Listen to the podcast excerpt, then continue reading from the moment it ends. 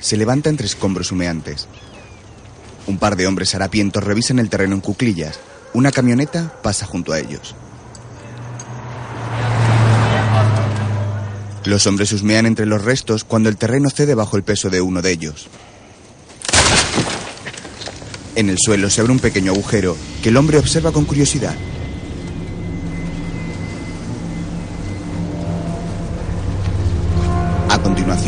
Introduce la mano en el hueco y extrae un fragmento de tela hecho un ovillo.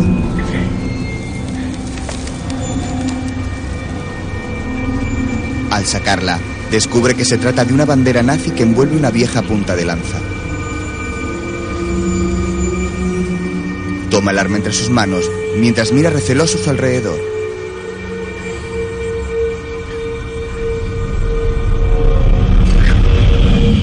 Algo inquieta al hombre, que oculta la lanza entre sus brazos y se levanta del suelo rápidamente, alejándose del lugar. Manuel, Pasa junto al compañero. Manuel. ¿Qué encontraste? Un vehículo a gran velocidad atropella violentamente a Manuel.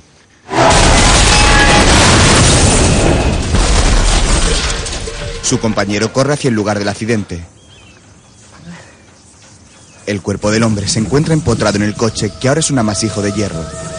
Un símbolo de una cruz sobre un círculo aparece en la muñeca de Manuel, que continúa sujetando la vieja lanza. Al instante, indemne, se levanta enérgicamente sobre el vehículo siniestrado y se aleja corriendo con la lanza en la mano.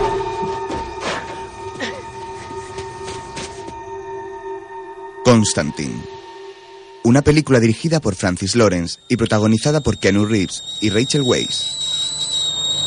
Una tetera silba sobre el fogón de una sencilla cocina. Una mujer oriental la retira del fuego y vierte su contenido en una taza. A continuación, camina por un pasillo de la vivienda con una bandeja en la mano en la que porta la taza.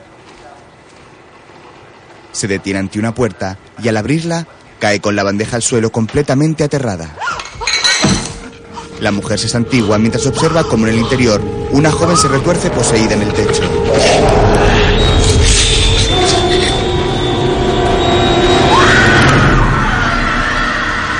Tarde, un taxi de la ciudad de Los Ángeles se detiene ante un bloque de viviendas. A través de la ventanilla, su ocupante deja caer la colilla de un cigarro antes de abrir la puerta y salir decidido del vehículo.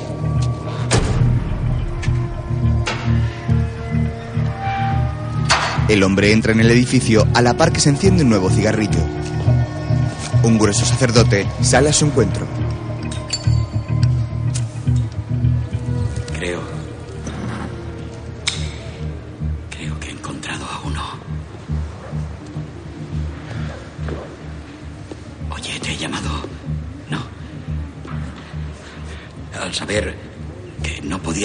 Yo mismo, te he llamado, John.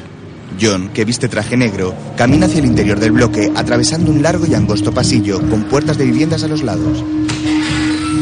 Varios vecinos orientales se asoman preocupados.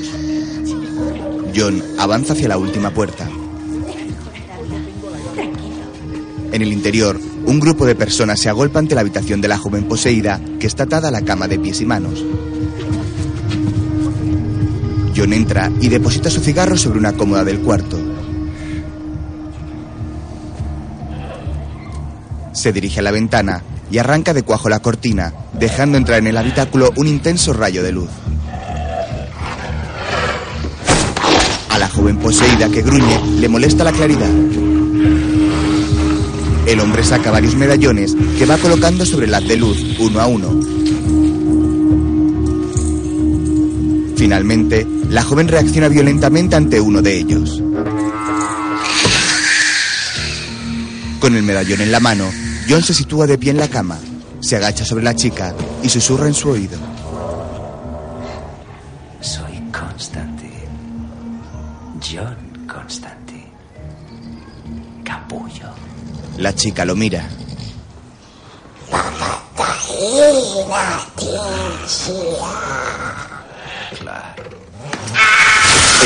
Pone el medallón en la frente abrazando su piel. La joven se retuerce de dolor.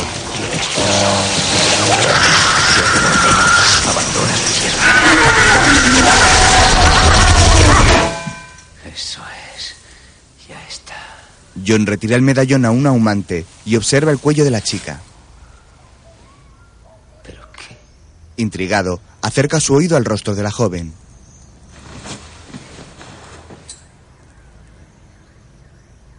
De pronto, una diabólica mandíbula sobresale del cuello de la chica. John le asesta un puñetazo que la deja aturdida. Necesito un espejo. Enseguida. Grande. De cuerpo entero.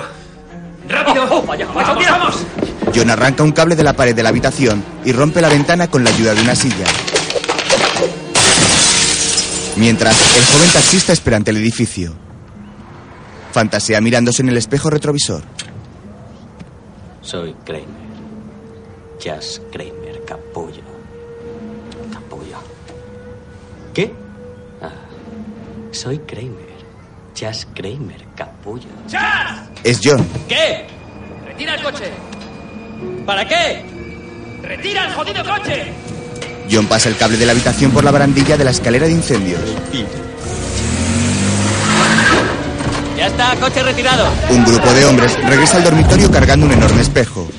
John sitúa la cama de la joven bajo la ventana y se sube en el lecho.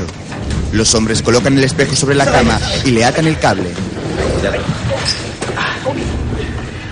Mantenedlo levantado. Genesis, pásala por encima. El sacerdote sujeta el cable. Cerrad los ojos. Y pase lo que pase. No miréis. John tapa los ojos de la chica. Abandona este cuerpo, abandona este cuerpo, abandona este cuerpo, abandona este cuerpo, abandona este cuerpo, abandona este cuerpo, abandona este cuerpo. Uno de los hombres mira a la joven. Automáticamente el cabello se le vuelve blanco. Asustado, el hombre retrocede soltando el espejo que tiene que sujetar John a toda prisa. La chica aprovecha la ocasión para desatar una de sus manos y agarrar del cuello a Constantin que forcejea con ella. Dedícame una sonrisa, puta. John destapa los ojos de la joven y al mirarse en el espejo, el demonio que la posee queda atrapado en el reflejo. Jefe. John le muestra el dedo medio. ¡Mirad! Genesis tira del cable para lanzar el espejo por la ventana antes de que escape el demonio, que golpea el cristal desde el interior. John le toma el relevo al sacerdote tirando del cable con todas sus fuerzas y consiguiendo que el espejo salga despedido al exterior. Finalmente, el cristal se hace añicos sobre el taxi de Chas. Liberada del demonio, la joven recupera su apariencia normal. Todos corren hacia la chica mientras John se levanta del suelo. El hombre intenta recuperar el cigarrillo que antes había colocado sobre la cómoda y descubre disgustado que se ha consumido. A continuación camina hacia la cocina de la vivienda con la intención de encenderse un nuevo cigarro, pero su paquete ya está vacío. En ese momento descubre un dibujo de la vieja lanza colgado en la pared.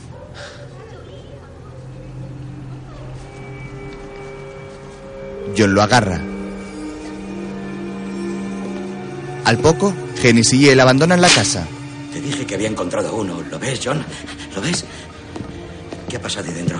Bajan por la escalera del edificio mientras son observados por un extraño hombre que juguetea con una moneda entre sus manos. Veo que sigue bien la terapia. Así callan las voces y puedo dormir. Necesito dormir, John. Necesito que me ayude, padre. Tú. ¿Me ayuda? ¿Qué clase de...? Genesis agarra un amuleto que cuelga de su cuello. Yo no... Oye, escucha... Esa manifestación no era la habitual.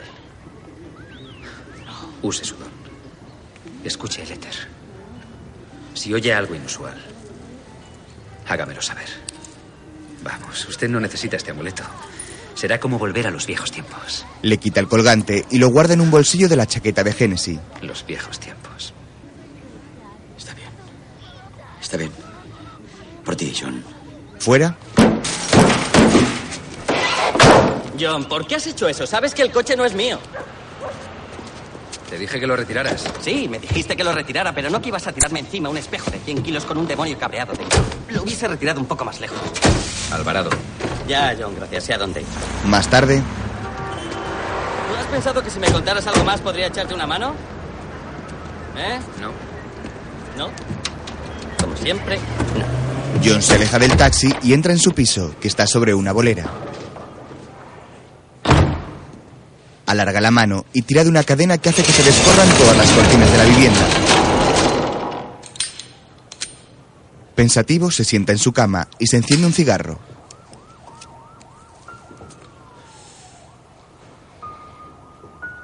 Más tarde, una hermosa mujer se arrodilla ante el confesionario de una iglesia.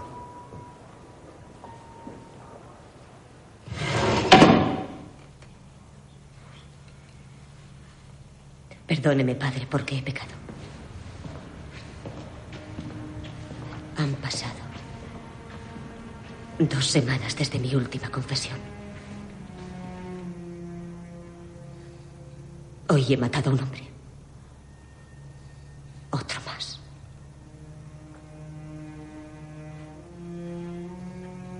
Ni siquiera le vi la cara, solo apreté el gatillo y cayó fulminado.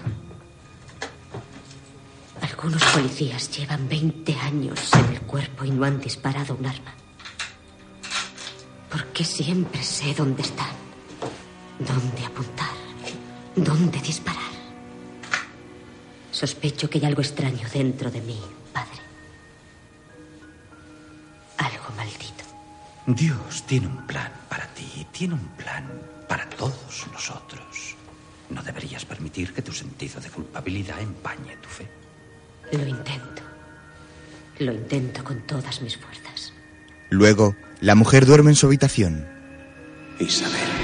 En su sueño, la mujer se levanta bruscamente de la cama. Se encuentra en la habitación de un hospital religioso y viste camisón blanco. Inquieta, sale del cuarto y se asoma al pasillo con sigilo.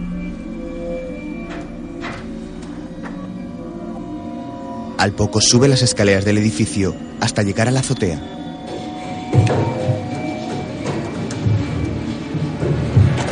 Es noche cerrada. Ante ella se dibuja una impresionante panorámica de la ciudad, iluminada por las tímidas luces de los edificios. La mujer camina hasta el borde del terrado y lanza dos pequeños objetos metálicos que caen sobre un cristal varios metros más abajo. A continuación, se deshace de una pulsera identificativa que lleva puesta y descubrimos el extraño símbolo grabado en su muñeca. Isabel. La mujer se lanza al vacío atravesando el cristal del piso inferior y cayendo dentro de una piscina.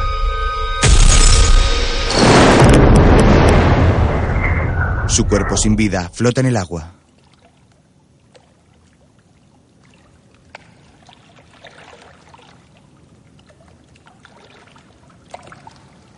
Al momento, la mujer policía despierta angustiada de su horrible sueño. Entre tanto, John Constantine entra en el baño de su casa y escupe sangre en el lavabo.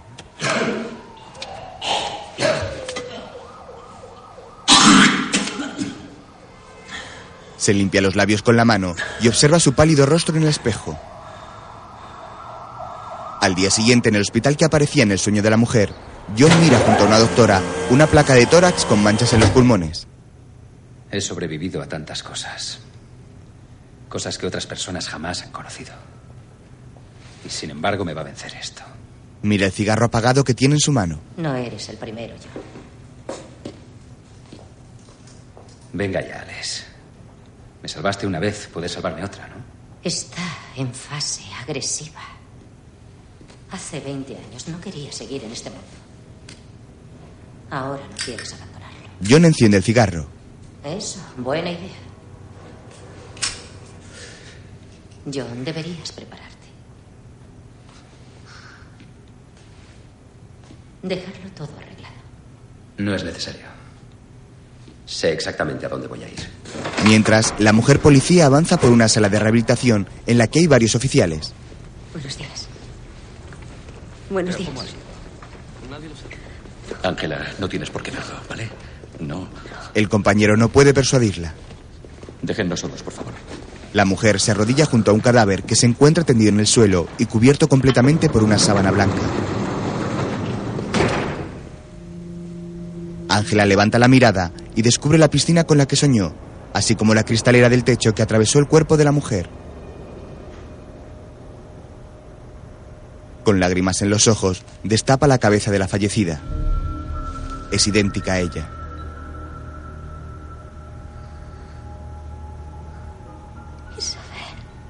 Con delicadeza, retira diminutos fragmentos del rostro de la difunta. Se cayó. desde la azotea. Se tiró. No. Sé que es duro de aceptar, pero estaba enferma.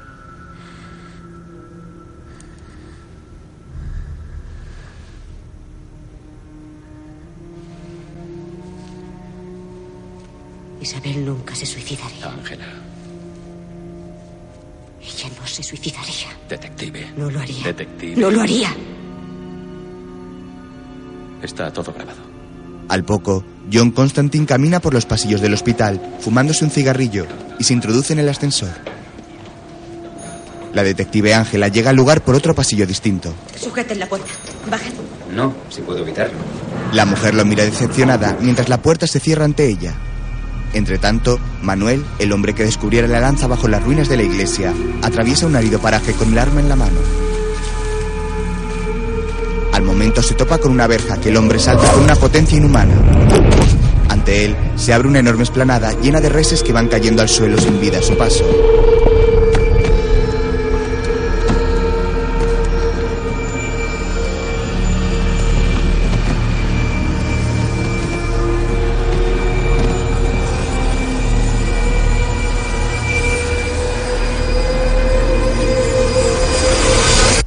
Más tarde, John enciende un tocadiscos en su casa.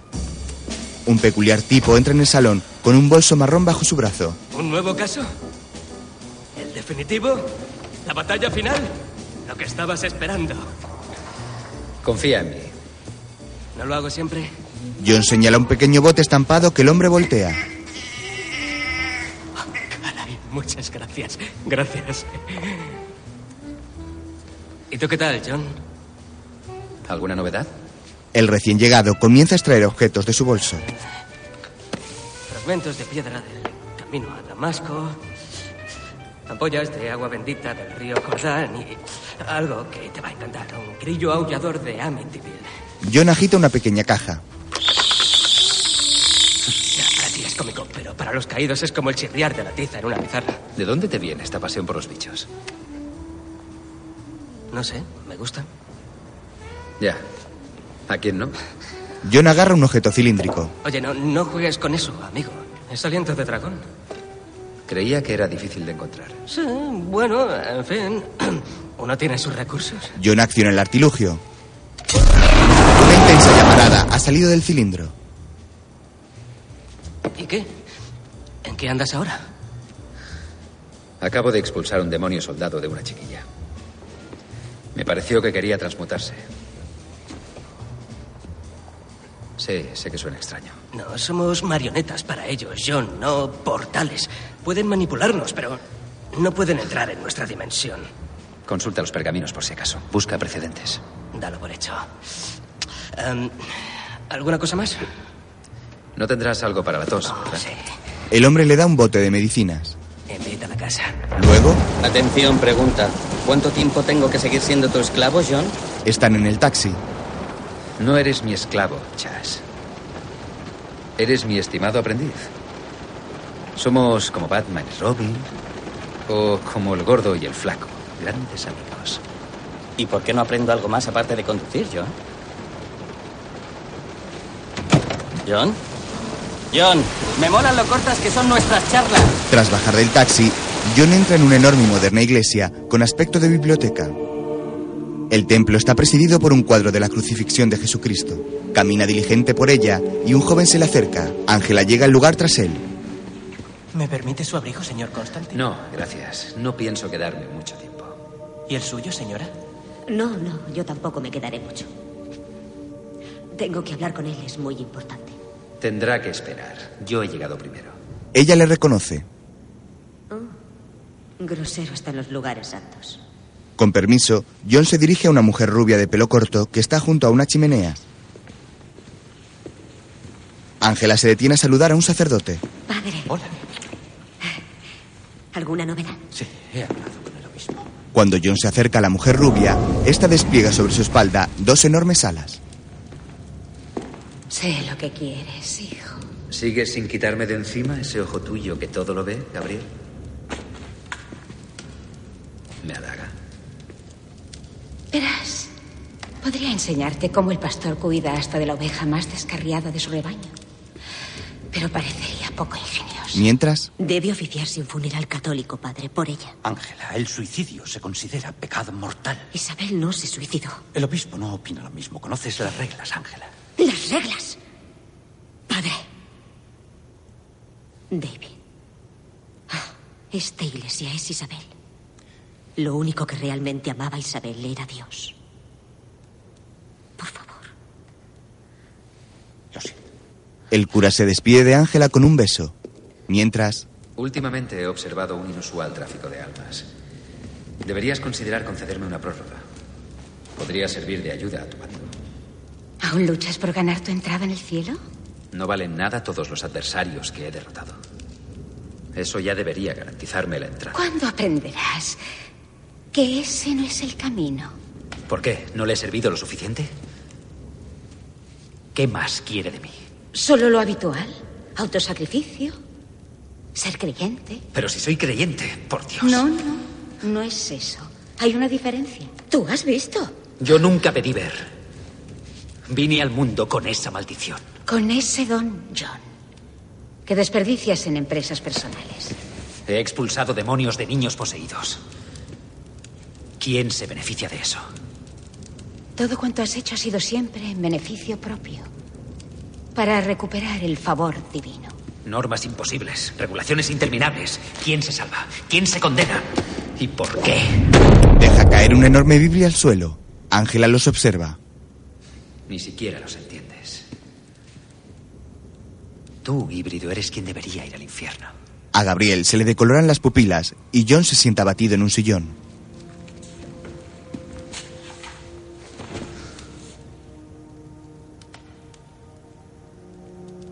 Qué a mí, Gabriel? Es personal, ¿verdad? ¿Acaso no he ido a la iglesia? ¿No he orado lo bastante? ¿No hago donativos en las colectas? ¿Por qué? Vas a morir, John, porque fumas 30 cigarrillos al día desde los 15 años. Y vas a ir al infierno por la vida que has llevado.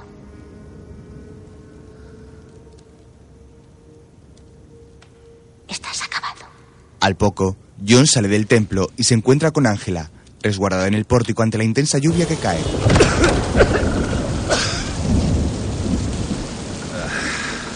Encima el tiempo acompaña. Se enciende otro cigarrillo. Siempre he tenido un pésimo sentido del humor.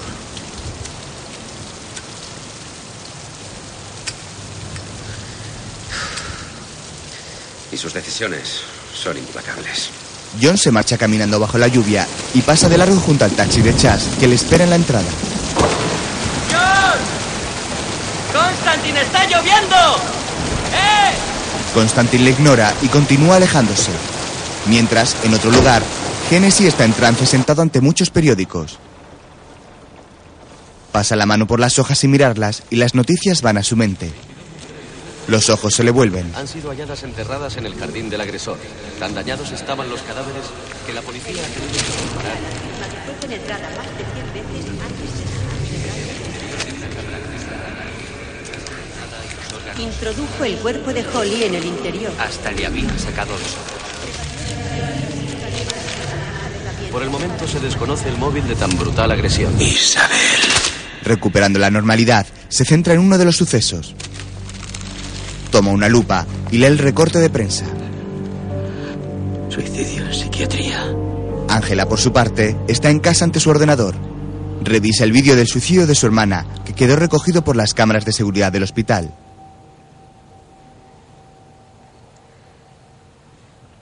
Cuánto lo siento, Isabel. En el vídeo, Isabel ha mirado a la cámara y ha pronunciado el nombre de John. Ángela, sorprendida, retrocede la reproducción para oírlo de nuevo. Pero en esta ocasión, la hermana no lo dice.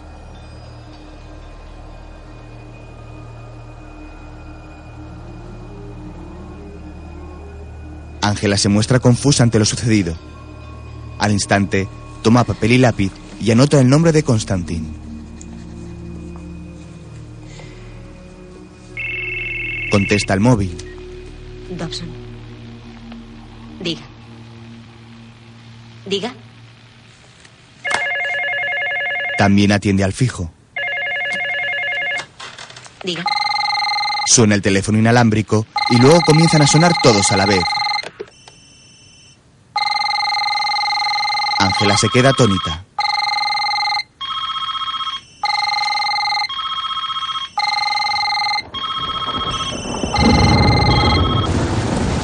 Mientras, un empapado Constantín está junto a una gasolinera. Saca de una bolsa de papel un bote de jarabe y lo ingiere. Un pájaro negro pasa volando bajo frente a él. Extrañado, John lee un enorme cartel publicitario. Tu tiempo se acaba. Cómprate el nuevo Chevy. Se agacha para aliviar el ataque de tos y una rata cruza bajo sus pies.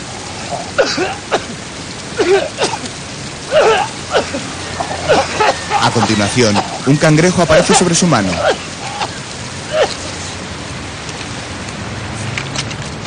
¿Qué, colega?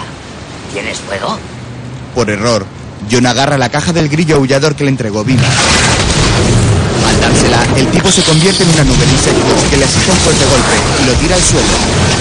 Luego se produce un forcejeo entre el espectro y Constantine, que trata a costa de recuperar la cajita que salió despedida. John consigue así una estaca y ahuyentar por un instante a la nube de bichos. Luego agarra la cajita y la mueve. El sonido no es suave, hace diabólico por mí. ¿Por qué no te ocupas de tus asuntos, exorcista? John opta por huir atravesando la calle donde los coches pasan a gran velocidad. En mitad de la vía, la nube de bichos vuelve a fluir de forma diabólica, pero cuando está a punto de atacar a John, un coche la atropella y acaba con los insectos. Constantin continúa pisando los bichos que aún están vivos sobre el pavimento mojado. Más tarde, Sé a dónde vas, John. Sé a dónde vas. Vas a ver a medianoche. ¿No se supone que tú esperas en el taxi? Un refugio para iluminados y caídos. Lo sé, he leído acerca de ese lugar. Lees demasiado, chaval. Es solo un bar. ¿Solo un bar? Pues un bar. Papá Medianoche es un cruzado del bien. Hizo el juramento de neutralidad. John, ese hombre es una leyenda. Ya. ¿Me ayudas a entrar en ese bar, John, por favor? Te lo suplico, John, por favor, por favor. Claro, puedes entrar. ¿Puedo entrar? Si consigues entrar. ¿Qué? Si consigo entrar, es un oso, ¿verdad? ¿O dos patos en, dos patos en una nube? John se adentra en el antro. Un portero le muestra una tarjeta. Dos ranas en un banco. Le permite el acceso. Luego es el turno de Chas, a quien le muestra otra tarjeta. Dos ranas en un banco. No, no, no, voy con él, voy con ese... ¡John! ¡John! Vamos juntos. Le muestra el reverso de la tarjeta. Una rata disfrazada. Trata de colarse. Claro, una rata disfrazada. Estaba tanteando, solo tanteaba. Mientras, John accede al local de rojiza ambientación. Clientes de aspecto vampírico y extraño comportamiento pueblan el bar de copas. John camina decidido por el lugar, pasando entre las mesas. Ve como una mujer tiñe de oscuro el contenido de unas copas con un soplido. Un rubio cliente, mientras una chica le besa, observa su trayecto.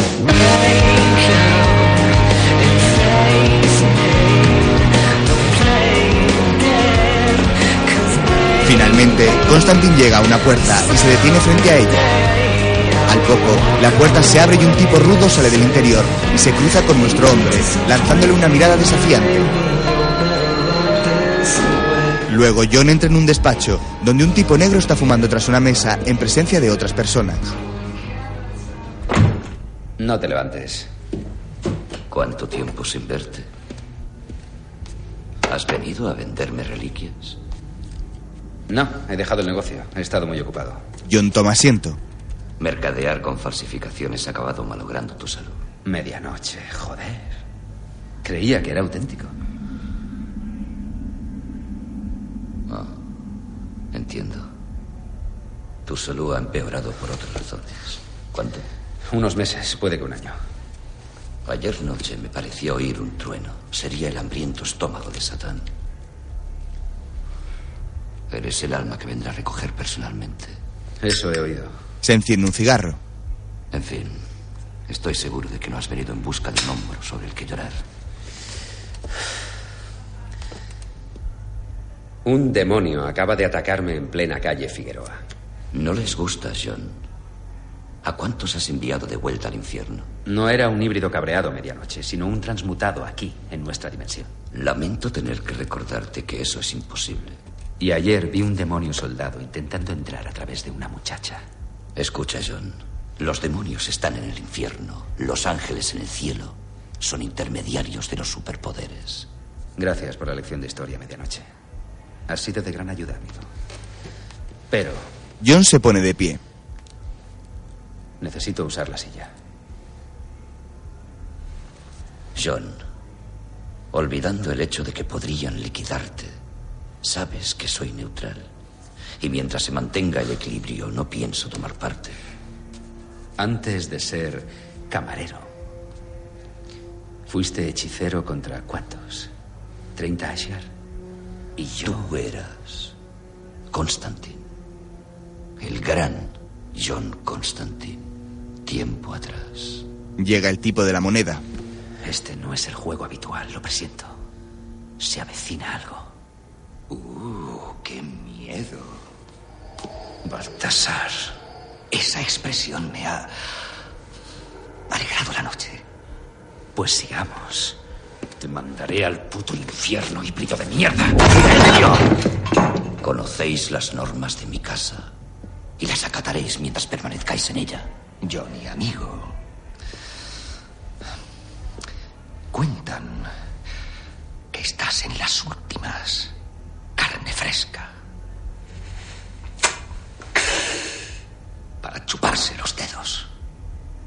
Tenemos una reunión, John.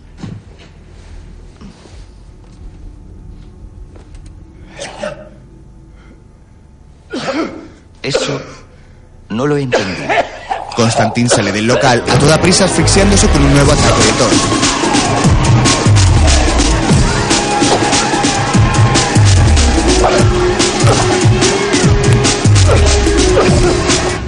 Tarde, en casa, John fuma nuevamente y se toma una copa, sentado tras la mesa de su cocina.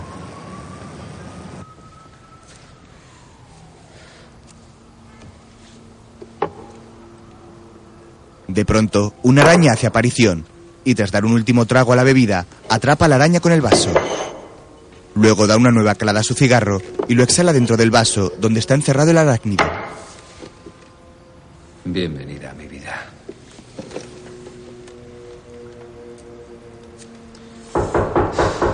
Quien llama es Ángela. Señor Constantín. Le Lo recuerdo. Y después le vi. Rutina y destino. Quisiera hacerle unas preguntas, si no tiene inconveniente. No estoy de humor para hablar en este preciso momento. Trata de cerrar pero ella lo impide. Bueno, puede que lo esté para escuchar. Por favor. Le muestra su placa de policía y entran. Siempre hay gato encerrado. Ángela descubre una inscripción en el quicio de la puerta. Una vez en la cocina, Constantín vuelve a encenderse un pitillo.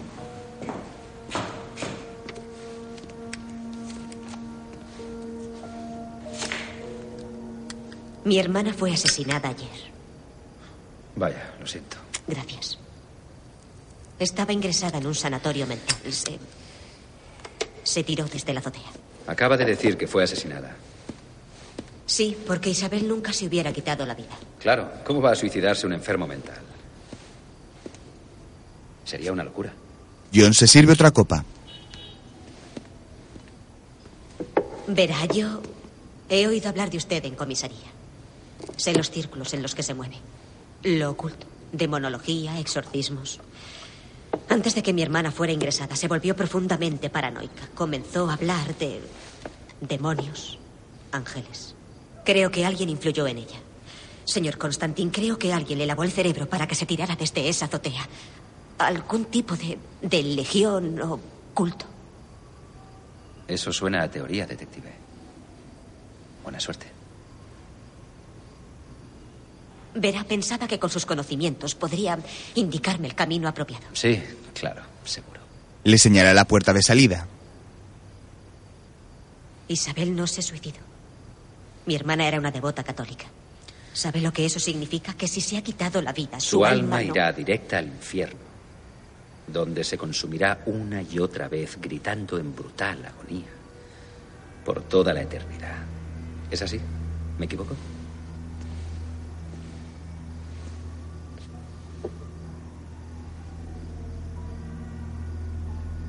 Que Dios le maldiga. Ángela libera la araña del vaso con humo. Luego se marcha. John se queda a solas. De pronto, la casa comienza a temblar y ante sus ventanas ve las sombras de entes pasando a toda velocidad alrededor de su piso.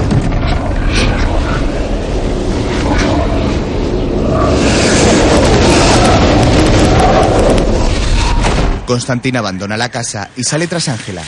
No tarda en alcanzar a la mujer, que camina enrabietada por la calle. Detective, ¿y si le dijera que Dios y el diablo tienen una pugna? Una apuesta firme por ganarse a todas las almas de la humanidad. Le diría que tomase su medicación. Finja creerme. Tienen prohibido el contacto directo con humanos. Es la única regla. Solo influencia y a ver quién gana. De acuerdo, fijo que le creo. ¿Por qué? ¿Quién sabe? Tal vez por diversión.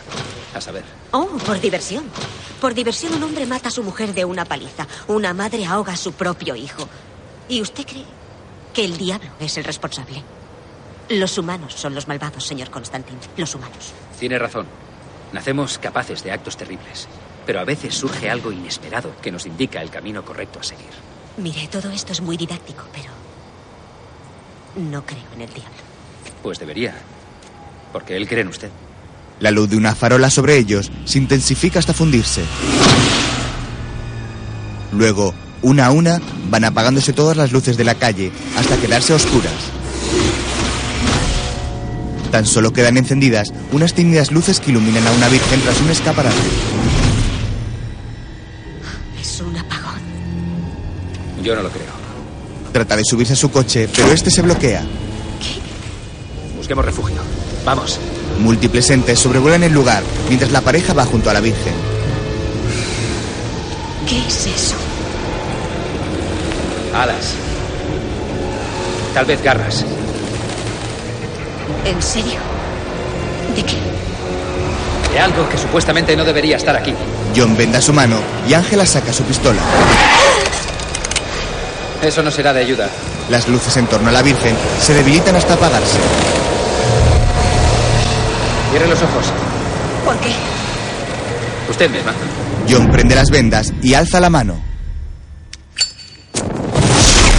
Cientos de criaturas infernales se comienzan a desintegrar huyen desfavoridas por la intensa luz que desprende Constantine. Al marcharse, la luz vuelve a la calle y todo recupera la normalidad. Los demonios están en el infierno. ¿eh? Díselo a ellos. Tranquila. Eso nos pasa a todos la primera vez. Es el azufre.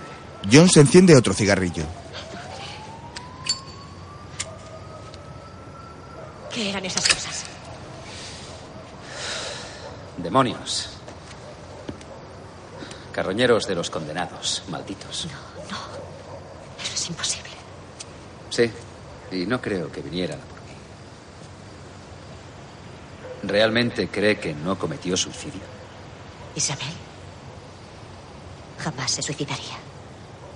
Bien, asegurémonos. Veamos si está en el infierno. Autobús pasa a toda velocidad por la calle. Más tarde, en casa de Ángela, la mujer llena una olla de agua. Su gato merodea junto a ella.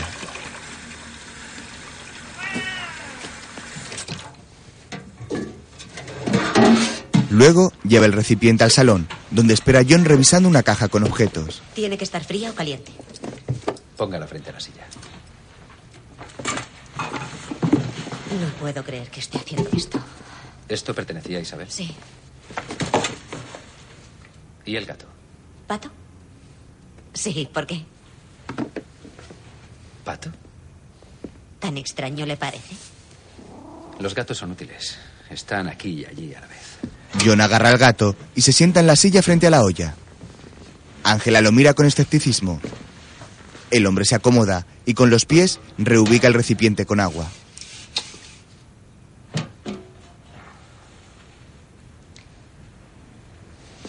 Si esto es una especie de conjuro o algo parecido, ¿no necesita velas o un pentagrama para que sea efectivo?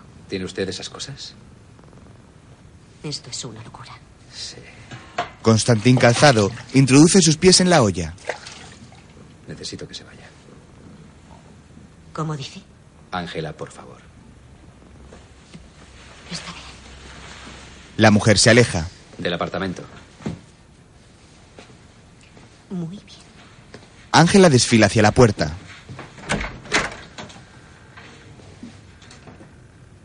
Tenga cuidado con el gato. La mujer comienza a cerrar la puerta, pero muy lentamente.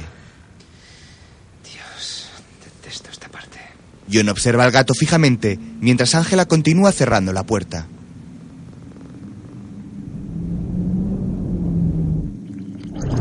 El agua del barreño comienza a bullir. La penetrante mirada del gato se cruza con la de Constantin. Ángela aún no ha acabado de cerrar la puerta. Lo hace a cámara lenta.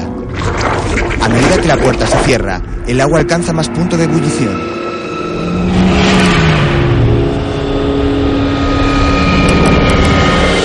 Cuando la mujer cierra la puerta de la casa por completo, el tiempo se detiene. En ese instante, Constantin aparece de pronto en el infierno.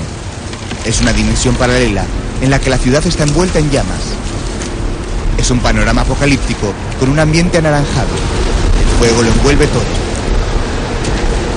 Constantin camina por el lugar.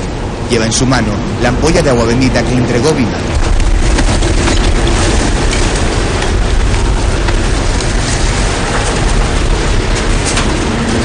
Nuestro hombre inspecciona el infierno buscando algún rastro de la mujer. Mira a un lado y a otro. El paraje es desolador.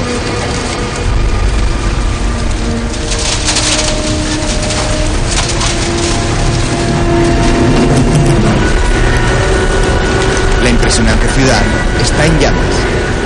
Cientos de vehículos están en las calles ardiendo sin mesura.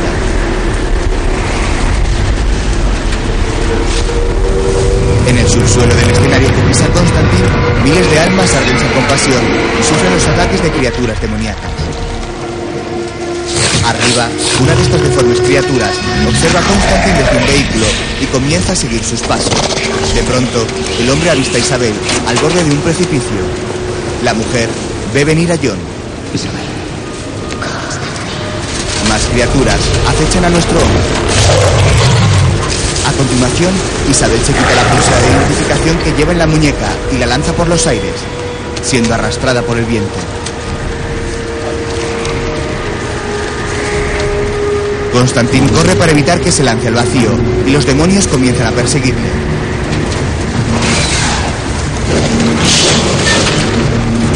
Isabel se tira por el precipicio y cuando las criaturas están a punto de dar alcance a John, en un vertiginoso salto, el hombre alcanza la pulsera de Isabel y revienta la ampolla de agua bendita.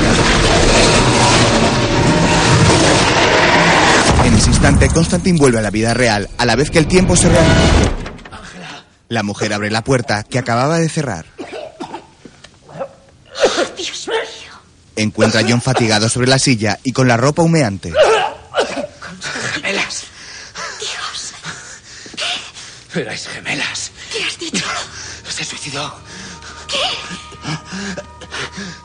Está condenada por ello. Entrega a Ángela la pulsera de identificación de Isabel y la mujer se muestra sorprendida. Luego, las lágrimas recorren sus mejillas.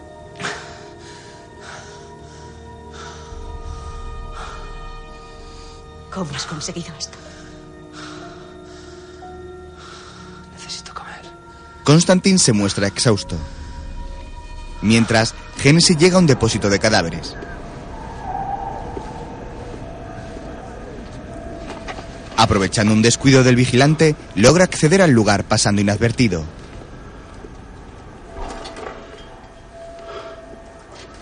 Una vez dentro, acciona un pulsador que abre una cámara frigorífica de conservación de cuerpos. Con parsimonia, se adentra en la fría cámara y busca entre los cadáveres. Los múltiples cuerpos están cubiertos por plásticos y sábanas. Centra su atención en uno de los cadáveres. Lee la tarjeta identificativa que cuelga del dedo gordo de uno de sus pies y comprobamos que se trata de Isabel.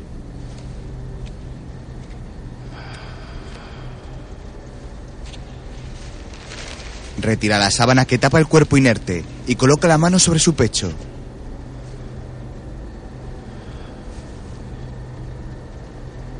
Luego, agarra la muñeca de Isabel.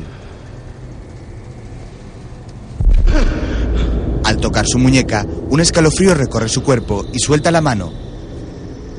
Tras recomponerse del susto, el sacerdote agarra nuevamente la muñeca de Isabel. Acto seguido, los ojos de Génesis se vuelven blancos y el hombre entra en trance. Asustado, suelta el brazo de Isabel y cae al suelo. El extraño símbolo regresa al antebrazo de la mujer. Génesis comienza a oír extrañas voces. Angustiado, saca una petaca de su bolsillo y trata de beber, pero está vacía. ¿Eh? ¿Qué hace usted aquí? Le descubre el guardia de seguridad. Tranquilícese, señor. ¡Eh, no corra! Tras empujar al vigilante, huye del lugar. Al poco, llega a una tienda de alimentación y abre con ansiedad un expositor de bebidas. Quita el tapón una botella de vino y la voltea para beber directamente de ella, pero el líquido no sale. Extrañado, coge otra y vuelve a ocurrir lo mismo. El líquido no llega a la boca del sacerdote. ¿Qué está pasando aquí? Cuando deja las botellas tumbadas de nuevo en el expositor, el vino comienza a derramarse con normalidad. Nervioso rompe el gollete de varias botellas, pero no consigue que el líquido llegue a su boca. El elegante Baltasar entra en el establecimiento.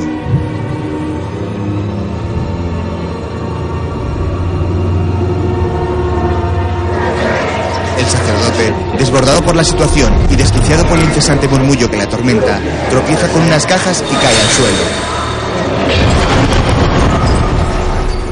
Baltasar sonríe.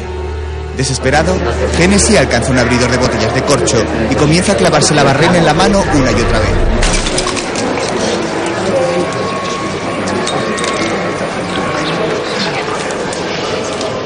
John.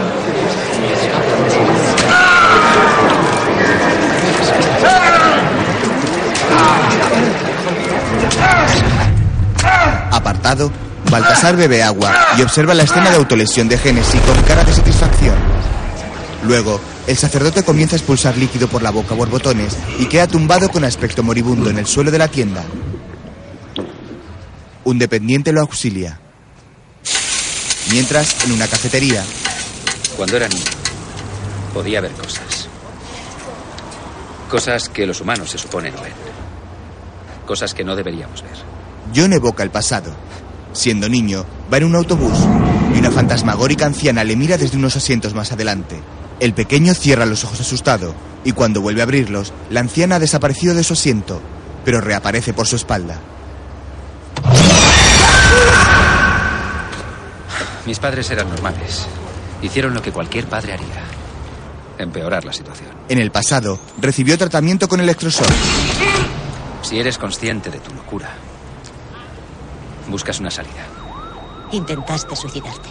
No fue solo un intento. Se recuerda el concierto. Oficialmente estuve muerto dos minutos.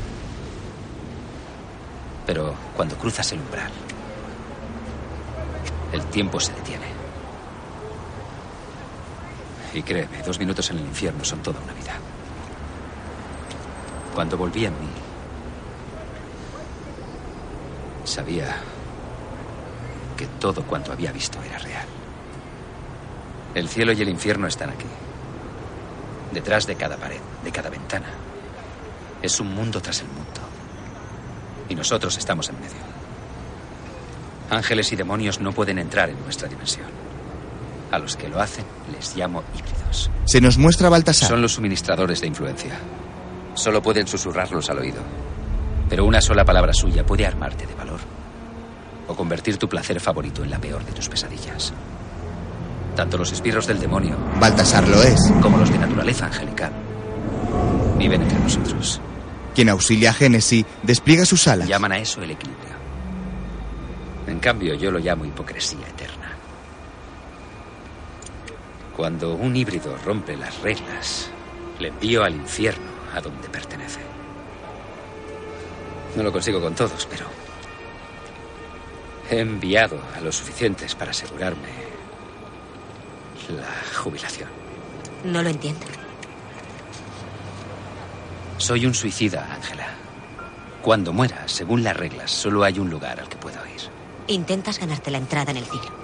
¿Qué harías si te encerraran en una prisión en la que la mitad de los internos estuvieran esperándote? Imagino que Dios tiene un plan para cada uno. Dios es un chiquillo y nosotros sus mascotas.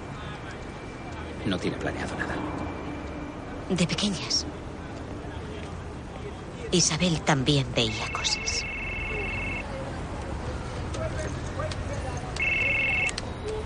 Dobson, Más tarde, en la tienda de alimentación, Le descubrieron manipulando el cadáver de Isabel. Huyó corriendo por las calles. Entró aquí y dio un trago de casi todas las botellas. Intoxicación etílica. Bebió hasta acabar con su vida en menos de un minuto. Hubiera sido un buen miembro de mi congregación. Constantine entra en la tienda. ¿Qué coño hace ese aquí? está autorizado. John se agacha junto al cuerpo de Genesis y toma el amuleto que le hizo quitarse.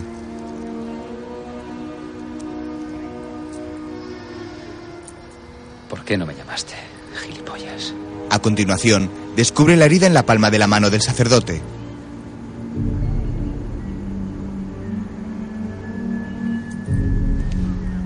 Toma un cubito de hielo y limpia la herida. Ángela le observa con curiosidad.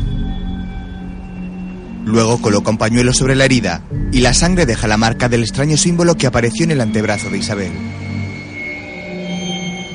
Más tarde, Biman atiende al teléfono en la sala de máquinas de la bolera, donde tiene su taller. Sí. ¿A qué te refieres? Biman toma papel y lápiz y dibuja el símbolo del círculo atravesado por una cruz.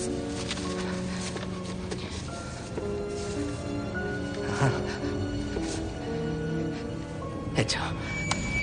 Adiós. Se queda observándolo. Mientras, en la tienda, Necesito ver el lugar donde murió Isabel. luego, Espiritismo, tablas de Ouija, mediums. Nuestro padre creyó que solo quería llamar la atención.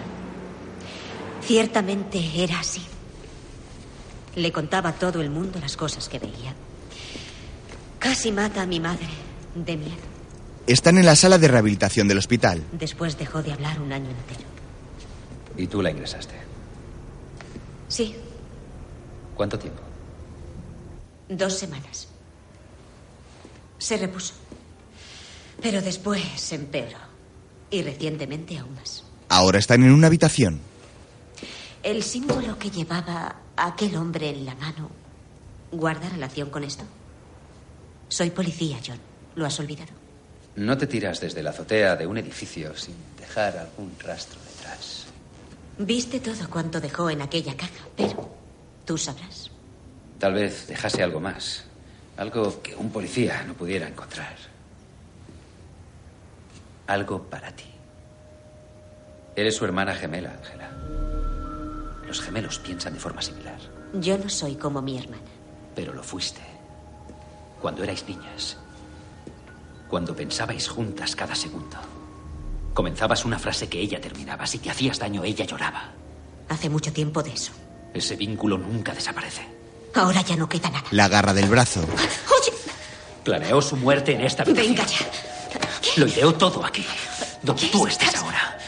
Sabía que vendrías. Contaba con que vieras lo que vio, que sintieras lo que sintió, que supieras lo que supo. ¿Qué hizo Ángela? ¿Cómo quieres que lo sepa? ¿Qué hizo Ángela? No lo sé. ¿Qué harías tú? No lo sé. ¿Qué harías tú? No lo sé. ¿Qué hizo Ángela? No lo recuerdo. ¿Sabes lo que hizo? No ¿Qué lo hizo Ángela? No lo sé. ¿Sabes lo que hizo? ¿De qué tienes miedo? ¿Qué hizo Ángela? ¡Ángela, qué hizo? ¡No lo sé! Se zafa del acoso de John y llega junto a una ventana.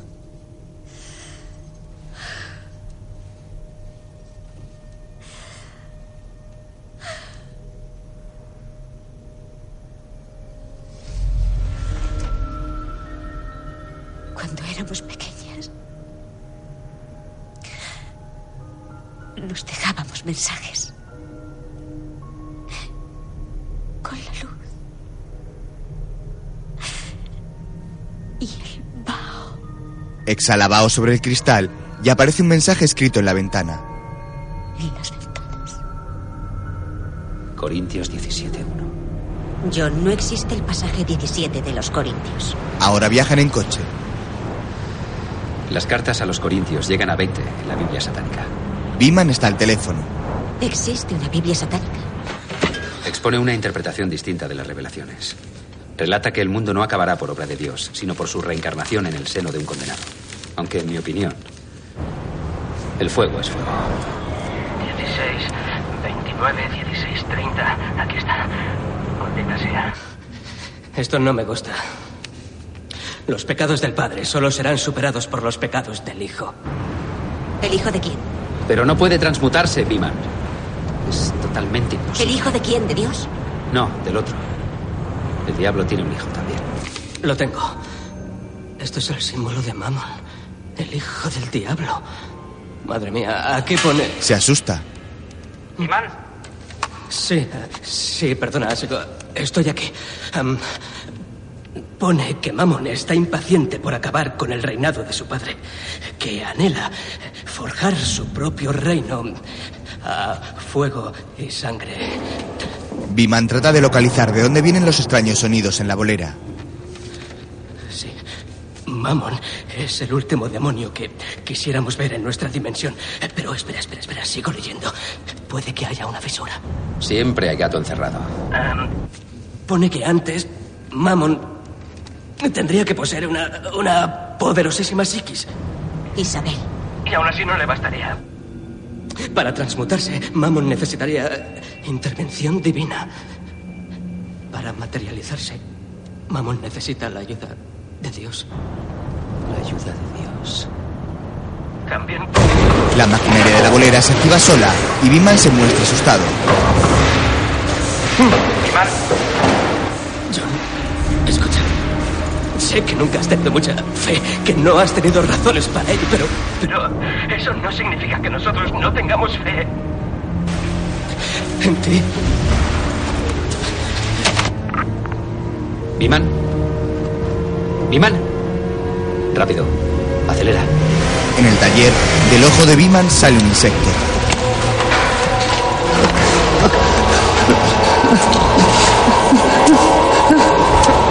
Más tarde, John y Ángela llegan a la bolera.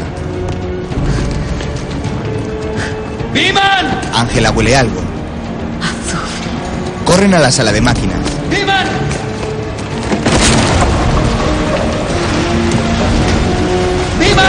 Recorren el largo pasillo junto al mecanismo que sitúa los bolos en las calles de la bolera. Y cuando llegan, Biman está completamente invadido por insectos.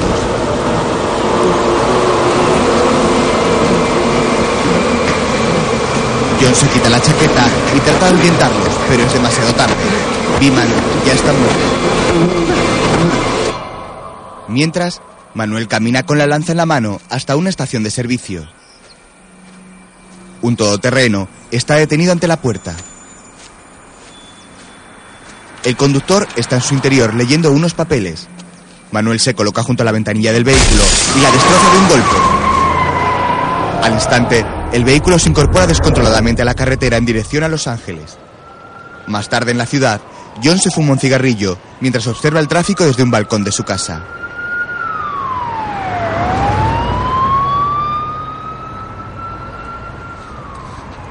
Tira la colilla y vuelve al interior, donde lo espera Ángela.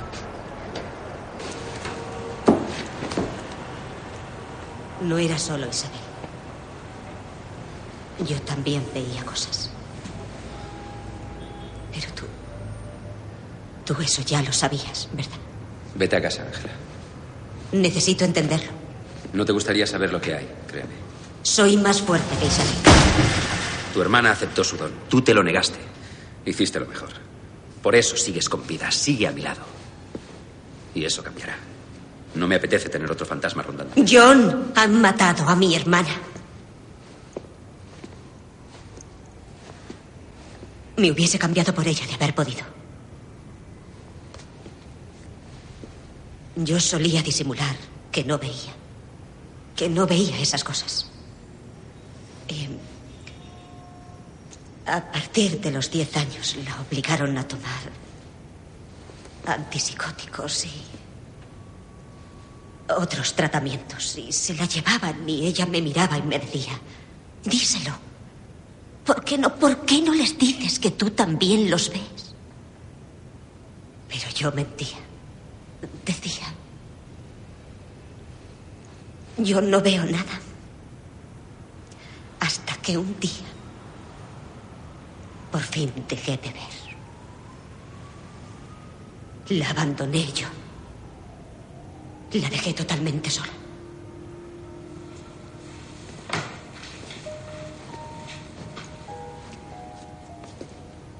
Ahora necesito ver lo que vio.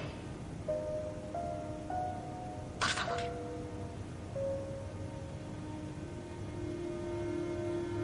Cuando se hace esto, no hay vuelta atrás. Si los ves, ellos te ven. ¿Lo entiendes? Sí. Una gruesa lágrima recorre la mejilla de Ángela. ¿Cómo quieres? Al poco, ambos se encuentran en el baño de la vivienda. John llena de agua la bañera, mientras la mujer espera pacientemente sentada en una silla.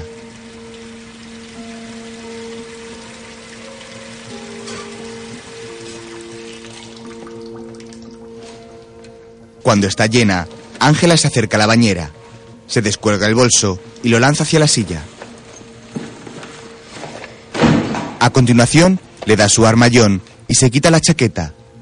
El hombre también la toma.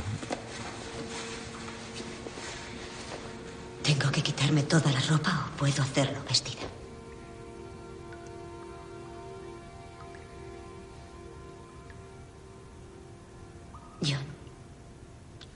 Estoy pensando. yo Está bien así. Ángela se introduce de pie en la bañera, mientras John suelta las pertenencias de la mujer.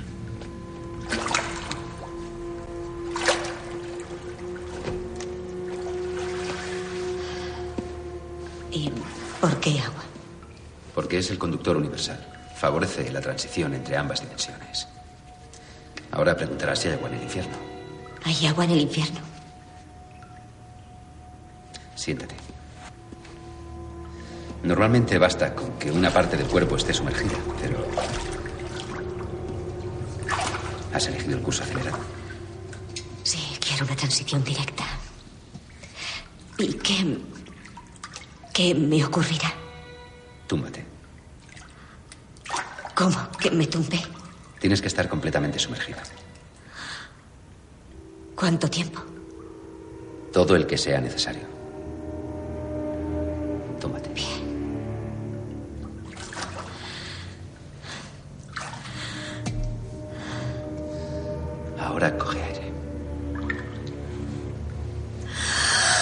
Ángela realiza una respiración profunda y se sumerge completamente en el agua con la ayuda de John, que la mantiene en el fondo de la bañera presionando su pecho.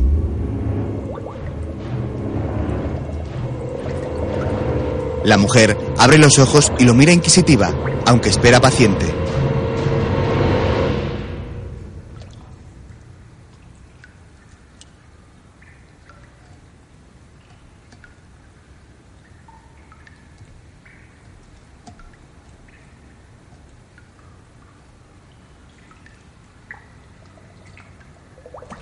Al momento, repara en la presión que ejerce sobre su cuerpo el brazo del hombre, que le impide salir a la superficie. El pánico se adueña de ella e intenta salir del agua desesperadamente. Forcejea con John, que la sujeta aún más fuerte.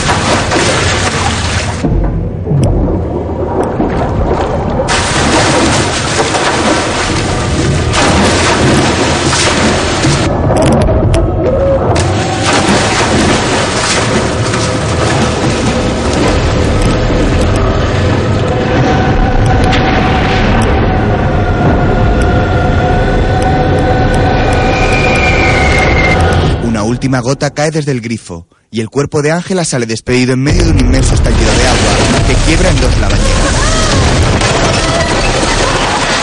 Ambos caen al suelo. El cuerpo de ella está humeante.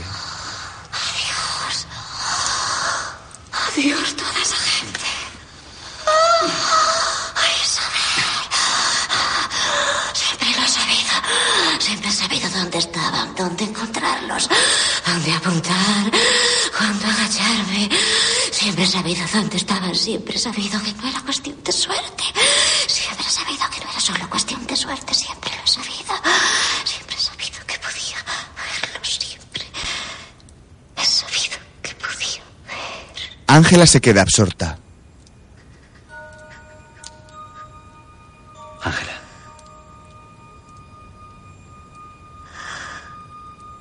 Alguien estaba aquí.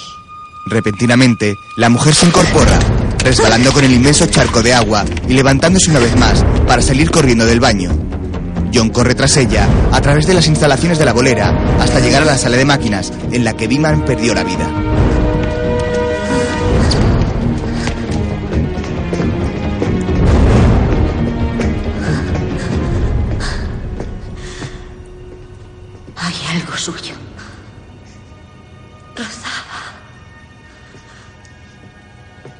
No era una esfera. Era algo más pequeño. Brillante. Ángela en trance se arrodilla lentamente.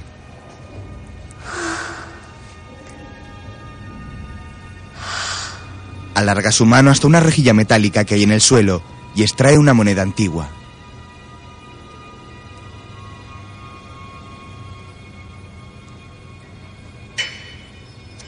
La mujer, aún abstraída, comienza a hacer un juego de manos con la moneda. John la observa con sorpresa. Baltasar. El hombre toca la mano de Ángela, que para el movimiento y parece volver en sí. Al momento, John se sitúa ante la mesa de Biman, la despeja de los objetos del difunto y colocando unos planos ante sí, comienza a confeccionar un arma con los materiales allí presentes. Entre tanto, la mujer toma un pequeño bote que hace girar.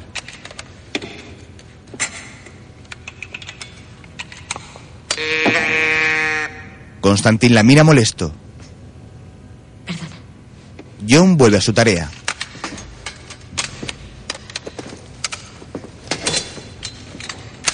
Puedes matarle. ¿Qué hay del equilibrio?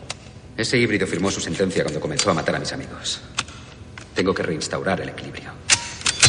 John carga el arma y dispara al aire.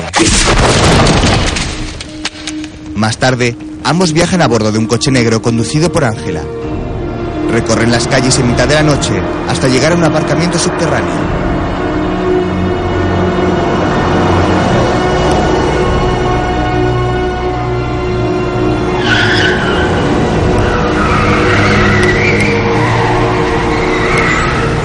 La mujer detiene el coche. John, quiero que... Constantin se acerca a ella y coloca sobre su cuello el amuleto del difunto Génesis. Piensa que es un chaleco antibalas.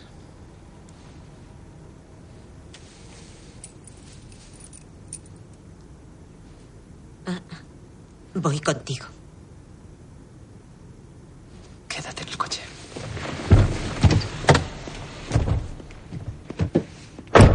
Mientras, Baltasar se encuentra en una elegante sala de reuniones. Está solo y observa su rostro en un espejo. Al instante, repara en que su reflejo comienza a distorsionarse. En ese momento, el espejo estalla y él vuela por los aires. ¡Fuego! Vine al mundo en él. Dime cómo puede Mammon transmutarse, híbrido de mierda. ¿Cómo?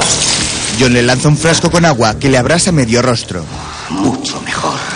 Al natural. Baltasar, con sus rasgos diabólicos al descubierto, estampa a John contra la pared, haciéndole perder su arma. Mientras, Quédate en el coche. Espera aquí. Hombres. Ángela baja del coche, carga su arma y se quita su chaqueta, olvidando con ella el amuleto. Decidida, entra en el edificio. Entre tanto, Baltasar sujeta a John por el cuello.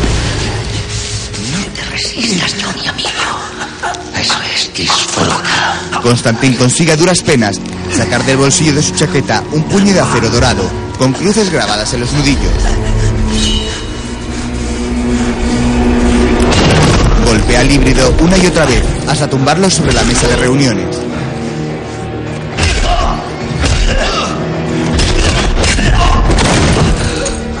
John se sube a horcajada sobre el hombre y lo golpea una vez más.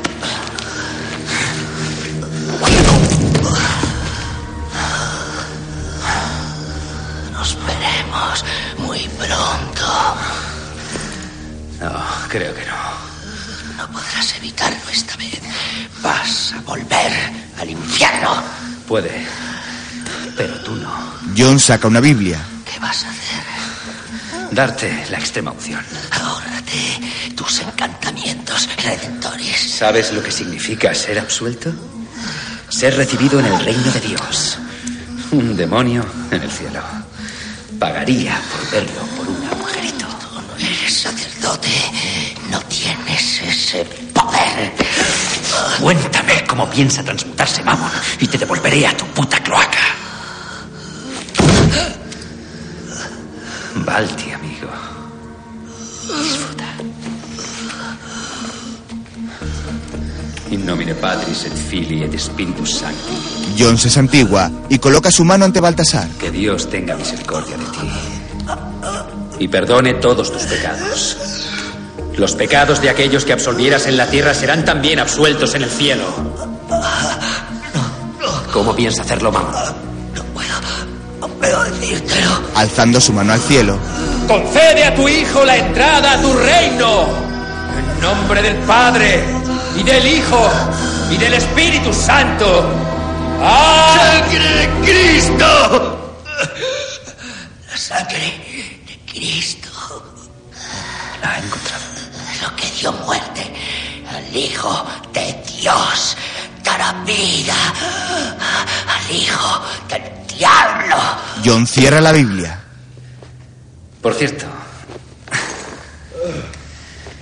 hay que pedir la absolución para ser perdonado. Capullo. Baja de la mesa y recupera su arma. Mi obra aquí ha terminado. Ángela aparece por la puerta. ¿De qué te ríes? Ella era mi única misión. Y tú la has traído hasta nosotros. John dispara a Baltasar. ¿Tanta prisa significa que has encontrado algo? Jesús no murió por ser clavado en la cruz. Murió por la lanzada de un soldado. La lanza del destino. Soy católica, conozco los detalles de la crucifixión. Mientras John y Ángela se alejan por un pasillo, una sombra se cierne sobre los restos humeantes de Baltasar. Una parte de su rostro aún tiene vida. He traído la mediadora que pediste. Se ha hecho carne. Y está lista. Con sumo poder. Así que, si garantizas mi resurrección, seré tu siervo. Una ráfaga de aire disipa sus restos. He cumplido el acuerdo. Mientras, John y Ángela se detienen ante los ascensores. Biman dijo que Mammon necesitaría intervención divina para transmutarse. ¿Qué tal la sangre del Hijo de Dios? Las manchas de la lanza. Sí. Aunque consiga la lanza, necesita encontrar una poderosa psiquis. En realidad no. Gemelas. ¿Dónde está el amuleto? No lo sé, me la habré dejado en... Ángela torna el rostro. ¿Qué ocurre? No lo sé, presiento. Fuerza succiona a la mujer hacia la pared, haciéndola atravesar numerosos tabiques a su paso. John corre tras ella con su poderosa arma en forma de cruz entre sus manos.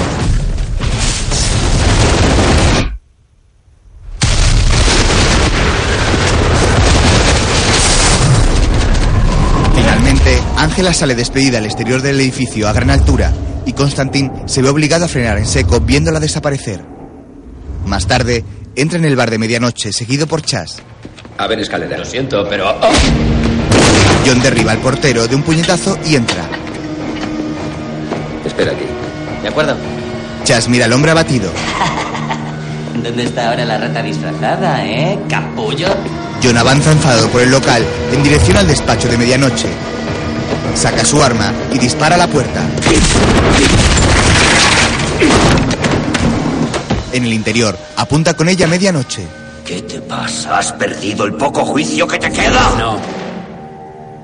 Necesito usar la silla. No ofrezco ayuda ni a un bando ni a otro. Es el equilibrio. A la mierda el equilibrio. Medianoche lanza con sus manos una onda de energía que estampa a John contra la pared y le clava sus dedos en el pecho. ¿Cómo te atreves en mi casa? Esto es neutral. Mentira. Eres el único que aún respeta las reglas medianoche. Y mientras permaneces neutral, hay personas que mueren. Hennessy, Billman, también eran amigos tuyos. ¿Recuerdas? Necesito tu ayuda. Es lo último que te pido.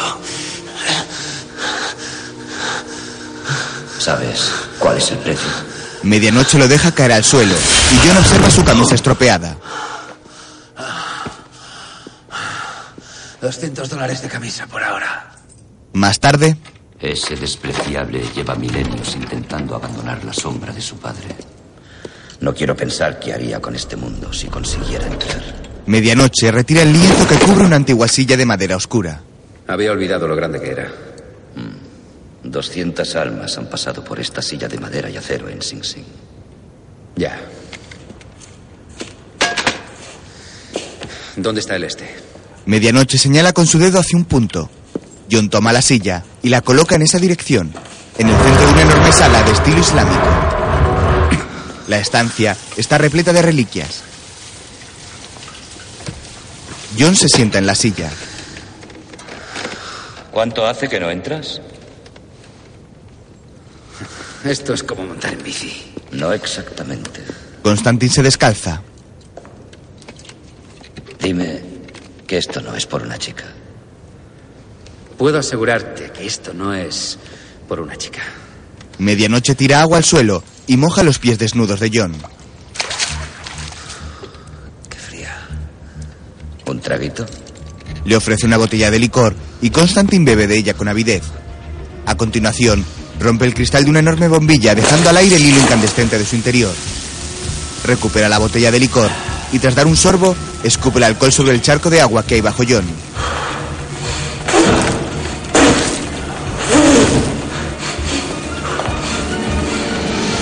¿Estás preparado? No. Medianoche toca el charco de agua con el hilo incandescente de la bombilla, provocando una fuerte explosión por corriente eléctrica que transporta de nuevo a John al infierno. En esta ocasión, su viaje lo lleva a seguir los pasos de Manuel, el portador de la lanza del destino, desde que descubre el arma bajo las ruinas de la iglesia hasta su viaje a Los Ángeles en un vehículo robado.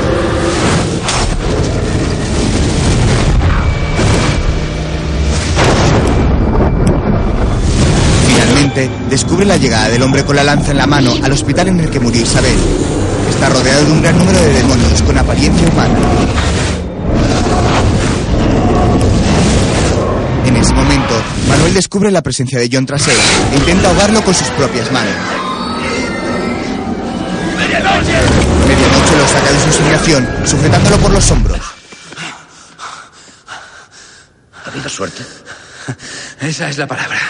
¡Qué alucine! Tú eres papá medianoche, ¿verdad?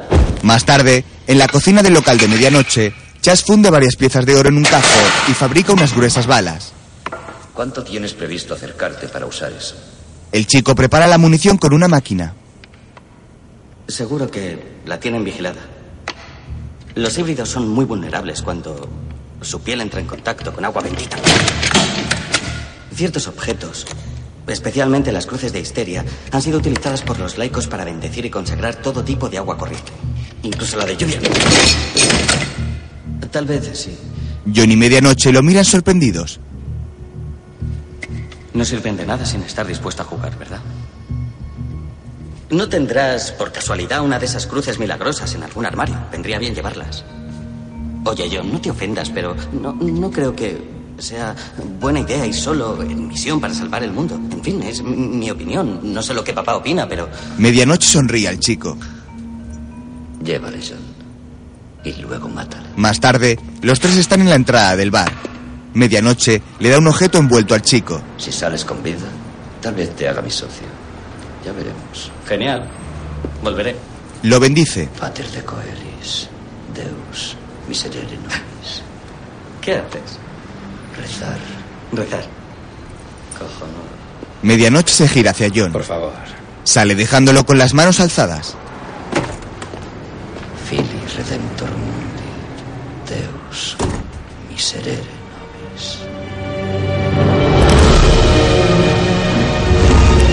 Entre tanto, el cuerpo de Ángela sobrevuela la ciudad en mitad de la noche. A toda velocidad, se dirige al conocido hospital.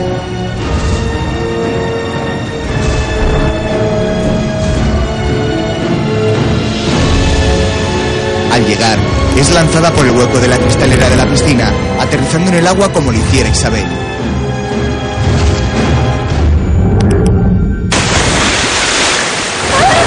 Al momento, la mujer se pone de pie en el centro de la piscina. Asustada, apunta con su pistola hacia el hueco de la cristalera. Mientras, en el taxi de Chas, John carga su arma con las balas de oro. Híbridos, ¿verdad? Una panda así será dura de abatir. ¿A que sí? Sí. Los atravesaremos. Quiero decir que esa cruz es efectiva, ¿no? ¿No? No siempre es como cuentan los libros. Al poco llegan al hospital. Ángela continúa de pie en la piscina, con su arma en la mano. Al momento, una figura sale lentamente del agua a sus espaldas. Es Manuel. La detective se gira y le dispara repetidamente.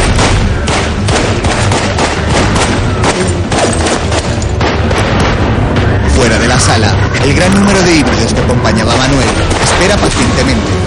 Las balas atraviesan el cuerpo del hombre sin herirlo y este avanza hacia ella. Le hace perder el arma asestándole un golpe y se abalanza sobre Ángela, atrapándola antes de que pueda escapar. Mientras, John y Chas entran en el hospital. ¿Qué es eso? La lengua del infierno. Ya sabes lo que tienes que hacer. Estoy listo. Claro. Chas se desvía por un pasillo del hospital, armado con una potente arma. John mira hacia el lado contrario, armándose de valor. Comienza el último acto. John camina hacia la sala en la que están los híbridos. Mientras, Chas llega al cuarto de máquinas del hospital y se dirige al enorme depósito de agua del centro. Saca su arma y dispara haciendo un orificio en la parte superior del contenedor. A continuación, saca el objeto envuelto que le dio medianoche. Se trata de una cruz sagrada que el chico introduce en el depósito de agua. Entre tanto, John llega al encuentro de los híbridos. Hola. Mi nombre es Sean. Los demonios de apariencia humana se giran hacia él. Estáis violando el equilibrio. Disolveos inmediatamente. O seréis deportados. Se sube a una silla con el mechero en la mano. Todos vosotros. John enciende el mechero y lo acerca al detector de incendios del techo de la sala. Volved al infierno.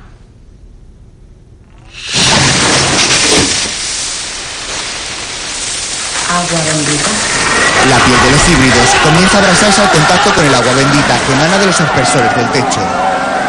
John aparta la silla y comienza a avanzar por la sala, disparando a todos los demonios que le salen al paso.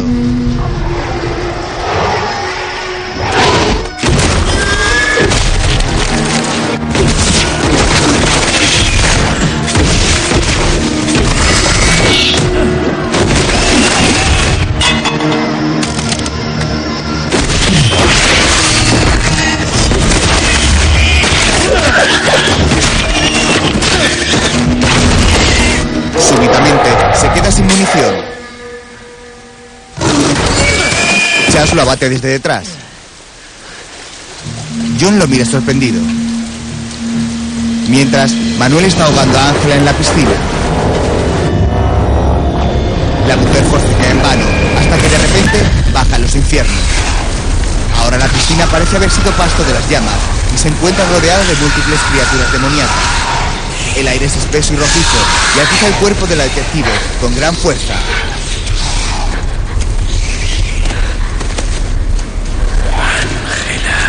La mujer se gira asustada. Un demonio camina lentamente hacia ella.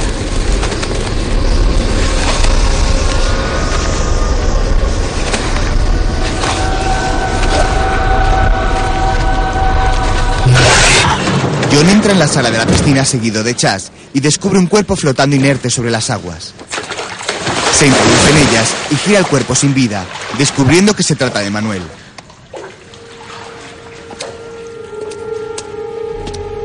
John. John. Ángela emerge repentinamente del agua. John la encañona con su arma y descubre que ya ha sido poseída. Suelta el arma y la agarra por el cuello. La mujer lo agarra y lo mete bajo el agua, impidiéndole salir.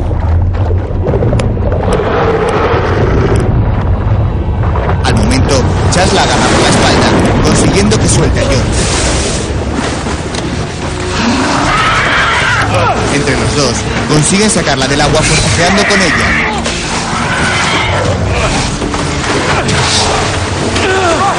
La tumban en el suelo y Constantina, horcajada sobre la mujer, sujeta su cabeza. Padre, del Espíritu Santo. Extinguatur de omnis virtus diaboli. Seccionem, mandarum, per invocationem. Diosem, sante Dei. Gentrix, Virginia Maria. Virginia La mujer vuelve en sí.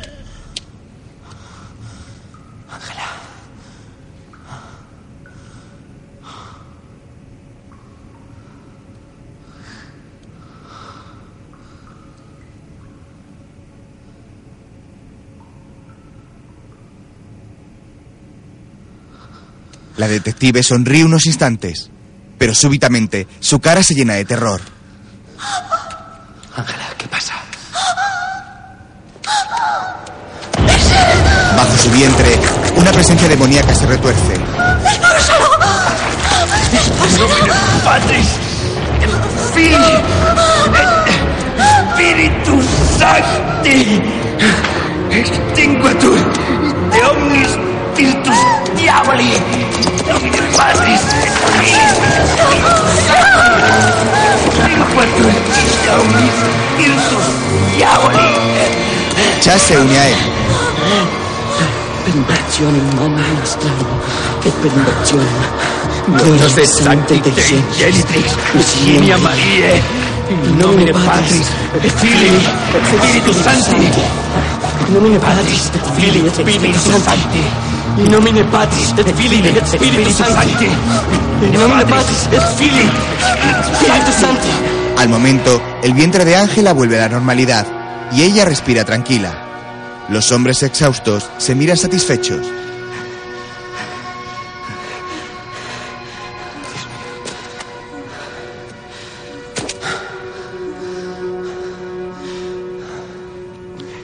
No está mal, chico. No está mal. No está mal, ¿has oído? ¿Y sabes por qué? Porque soy Kramer.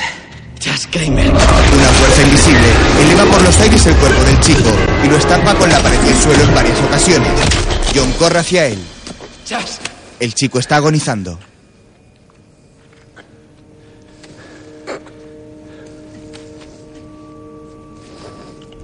Tienes razón, John. No es como los libros. No. No lo es. John descubre que Chas da su último aliento y se levanta enfurecido. Se remanga la camisa y deja al descubierto unos símbolos que tiene tatuados en los antebrazos. A continuación, realiza un brusco movimiento y coloca sus antebrazos en paralelo, formando así un único símbolo. Entra en la luz, yo te lo mando. Entra en la luz, yo te lo mando. Entra en la luz, yo te lo mando. John se arrodilla y sobre su cabeza el cielo parece abrirse en dos. Al momento, Gabriel aterriza sobre él, inmovilizándolo bajo sus pies. Tu ego es desesperante. Gabriel, lógico.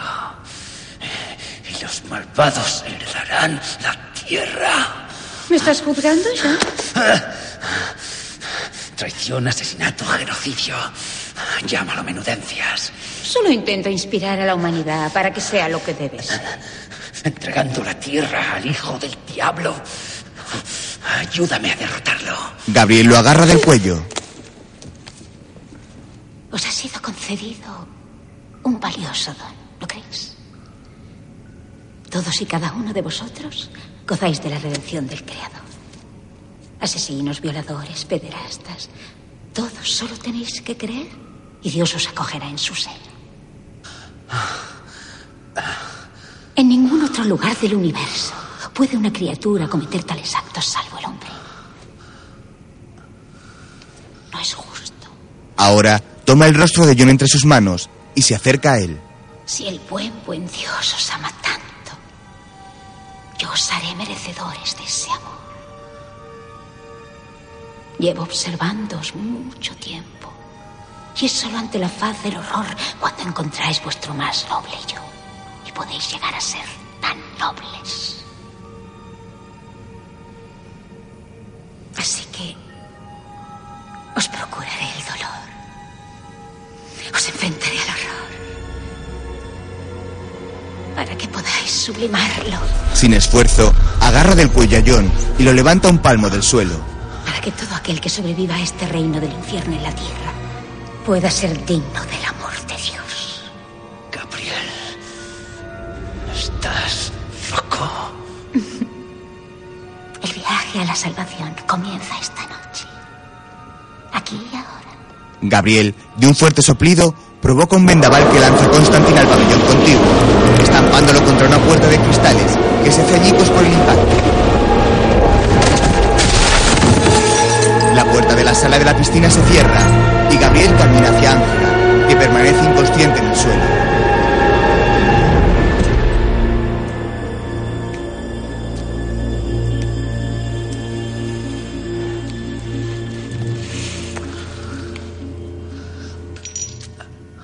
John trata de recomponerse tras el impacto contra la puerta de cristales.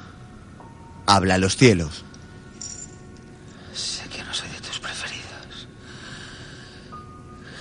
Siquiera soy bien recibido en tu casa. Pero agradecería cierta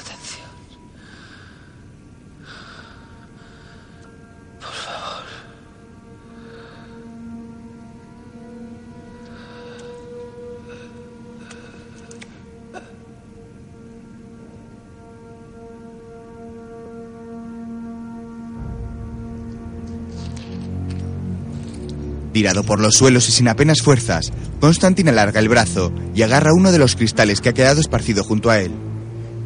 Mientras, Gabriel llega junto a Ángela, que continúa inmóvil en el suelo.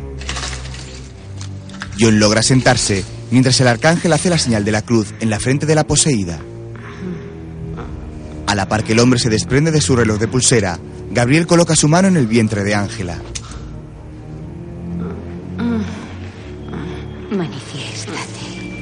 Un rostro maléfico aparece en la barriga de la mujer.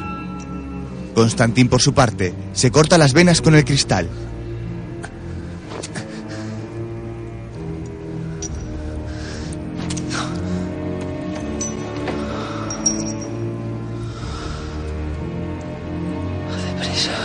John comienza a desfallecer.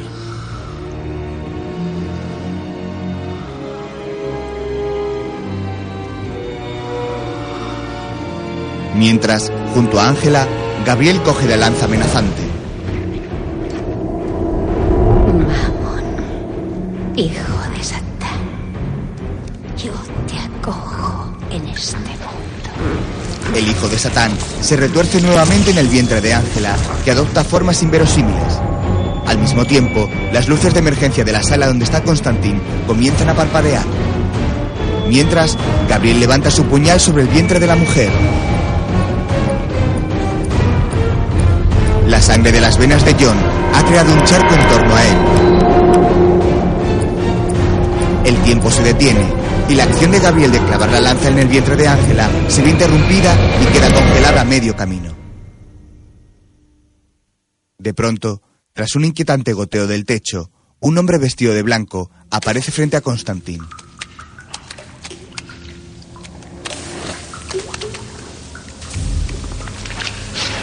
El recién llegado posa sus pies muy lentamente sobre el piso encharcado. Hola. ¿Por qué has tardado tanto? Hola, John. John. Coloca una silla y se sienta frente a Constantin. Eres la única alma que he venido a recoger personalmente. Eso. ¿Te importa? Saca el tabaco. Ah, no, adelante, tengo existencias. Muerte segura. Muy apropiado, John. Se le cae el mechero. Verás, cuando se corta profundo se corta el tendón. Y el movimiento del dedo se va a paseo. Deja que te ayude. Lucifer toma el mechero, lo prende y tras esquivar el cigarro en varias ocasiones, finalmente John enciende el cigarrillo.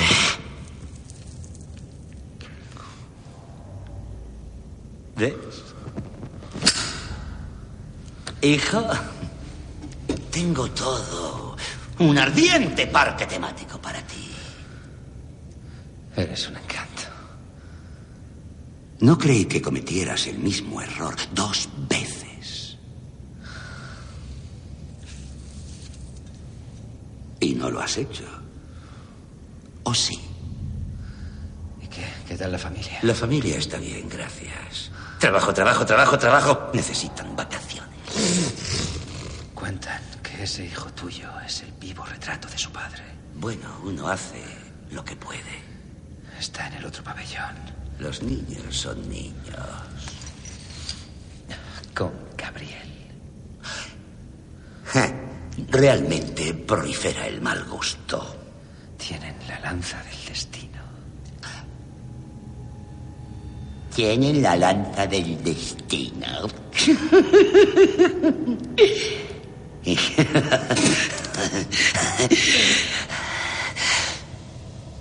Es otro de tus truquitos. Ve a verlo con tus propios ojos. Llevas 20 años esperándome. Que son 20 segundos. El tipo acerca amenazante su boca al cuello de John. Luego, acude al otro pabellón, haciendo estallar la puerta que los separa. Los cristales de la puerta quedan flotando en el aire.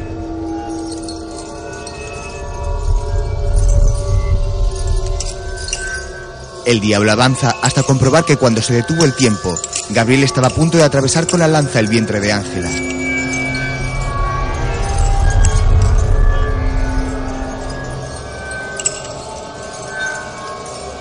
Se coloca junto a la mujer y el arcángel.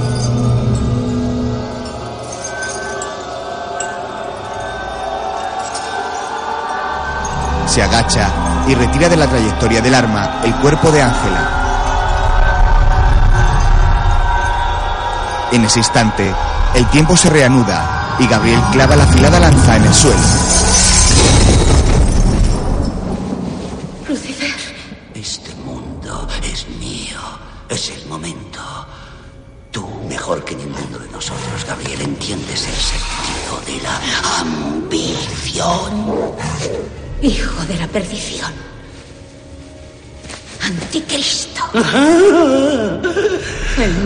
Supremo. Como añoro los viejos nombres. Hora de volver a casa, hijo. Yo te castigaré. En su honor. Gabriel trata de asestar un puñetazo a Lucifer, pero no consigue impactar en el rostro del diablo. Creo que ya no cuentas con su apoyo, Gabriel. Separa la mano de su cara. Luego, a través del charco de agua en el suelo, comprobamos cómo Lucifer devuelve su hijo a los infiernos las llamaradas ocasionales queman las alas de Gabriel.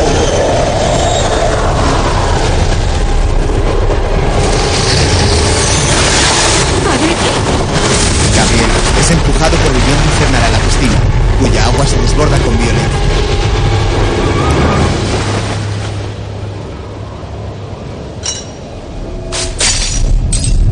Luego, Lucifer acude nuevamente junto a Constantin, que continúa sentado en el suelo del pabellón contiguo.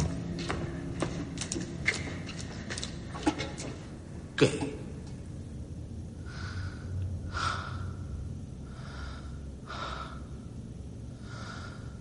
¿Qué?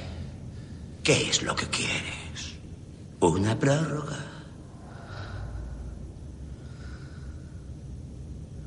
A la hermana. Isabel. ¿Qué quieres de ella? Quiero que la liberes. ¿Estás dispuesto a dar tu vida para que ella vaya al cielo? Un más que debilitado John asiente.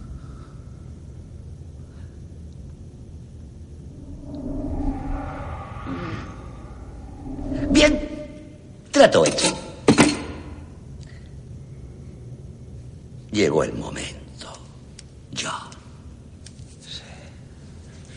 Constantin da una última calada a su cigarrillo y luego la apaga en el charco de su propia sangre que tiene junto a él. Acto seguido, Lucifer comienza a arrastrarlo por el suelo.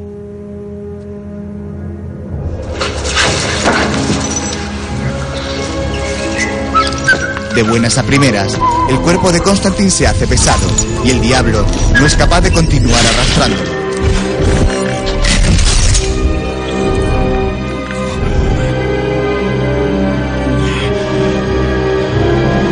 De tirar de él, pero debido a su peso, John está empotrado entre las baldosas.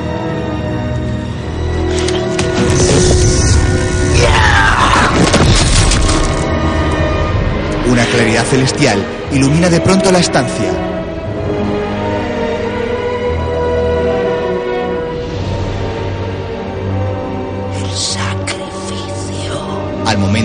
Constantin comienza a levitar y un claro cielo con una intensa luz al fondo se abre ante él. ¡No! Esta alma me pertenece. Elevándose del suelo, John enseña al diablo el dedo medio. Lucifer va hacia él y lo abraza por la espalda. ¡No!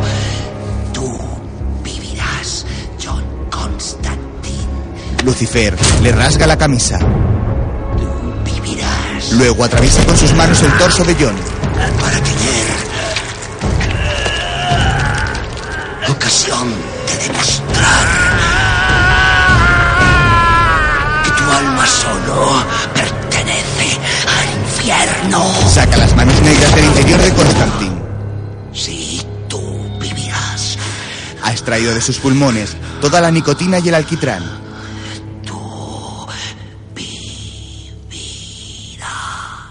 Un rato después, John continúa tumbado en el suelo del pabellón.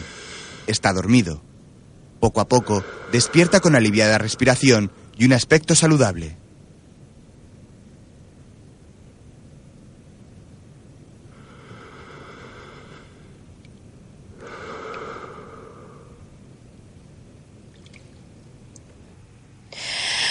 En el otro pabellón, Ángela también abre los ojos. John se incorpora aturdido.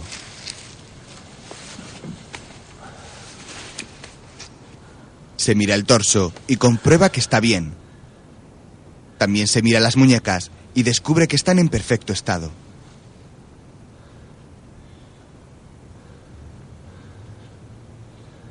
Luego se pone de pie y camina hasta donde está Ángela, que sentada en el suelo y completamente empapada, lo ve venir.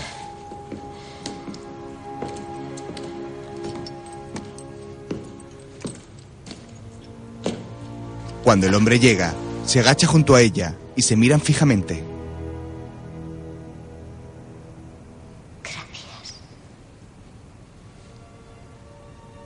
No hay de qué. John se aproxima a Ángela, que se prepara para ser besada, pero el gesto de John es para tomar la lanza del suelo. Gabriel continúa en la piscina. Humano. Tú no mereces ser humano. ¿Quieres venganza? ¿Es eso lo que estás pensando ahora? Gabriel sale del agua, Hazlo. porta la pistola en forma de cruz de John. Véngate. Mátame. Adelante. Aprieta el gatillo. Sé la mano de Dios. ¿Es tu elección? Siempre fue tu elección. John agarra el arma y encañona a Gabriel. Exacto. Da un violento puñetazo a la mujer. A eso se le llama dolor. Acostúmbrate. Constantin y Ángela se marchan. Gabriel se queda sangrando por la boca. Podías haberme disparado, John. Has elegido un camino más noble. ¡Qué honroso comportamiento! Gabriel regresa a la piscina.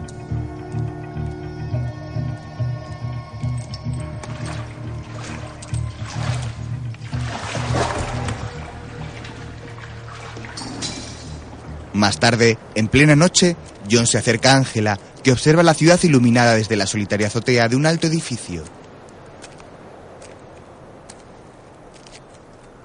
Bonito lugar. Tengo algo para ti. Algo me dice que no eres de los que regalan flores. Oh, qué detalle. Le entrega la lanza envuelta en un paño.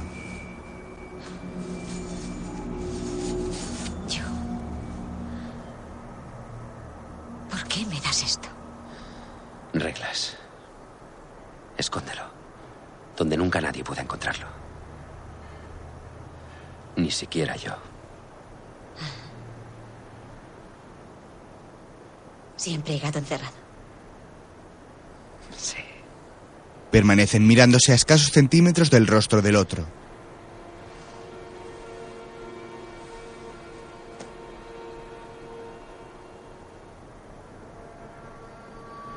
¿Y ahora asuntos que resolver.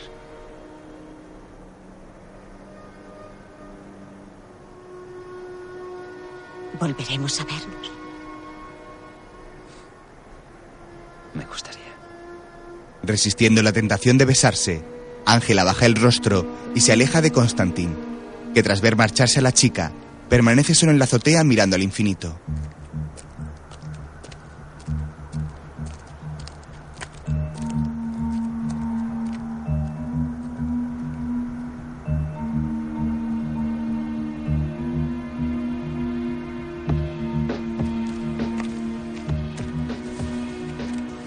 Supongo que hay un plan para todos nosotros. He tenido que morir dos veces para aprender la lección. Como dice la Biblia, los caminos del Señor son inescrutables. A unos le gusta, a otros no. En lugar de un cigarrillo, se lleva un chicle a la boca.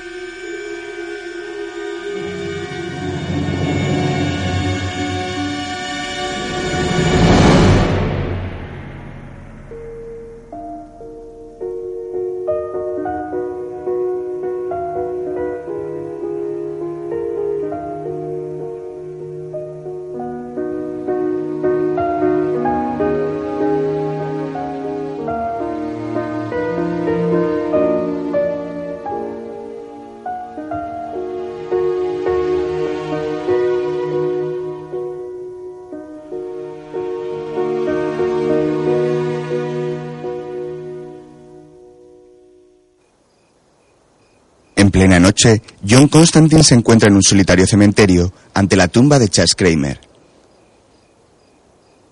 Lo hiciste bien, chico. Con parsimonia, deposita encima de la lápida su mechero.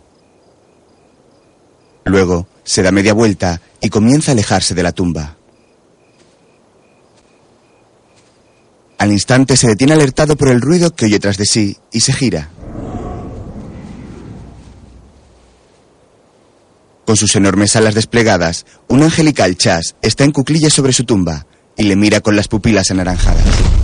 De pronto el joven, con rostro de satisfacción, eleva el vuelo a gran velocidad hasta perderse en el oscuro cielo. Constantin se ríe y pensativo se marcha del lugar.